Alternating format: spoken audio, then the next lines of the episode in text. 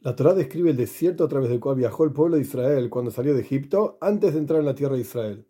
Entre las cuestiones que la Torá dice, la Torá dice que era un desierto grande, que había serpientes, había escorpiones, había sed y no había agua.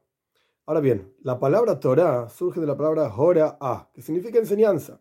Quiere decir que si la Torá nos describe cómo era un desierto, es un libro de historia solamente. ¿Qué me importa cómo era el desierto donde pasó el pueblo de Israel hoy? Qué terrible que era sino que tiene que haber algún tipo de enseñanza. ¿Cuál es la enseñanza, la descripción de un desierto grande, serpientes, escorpiones, y, no, y había sed y no había agua?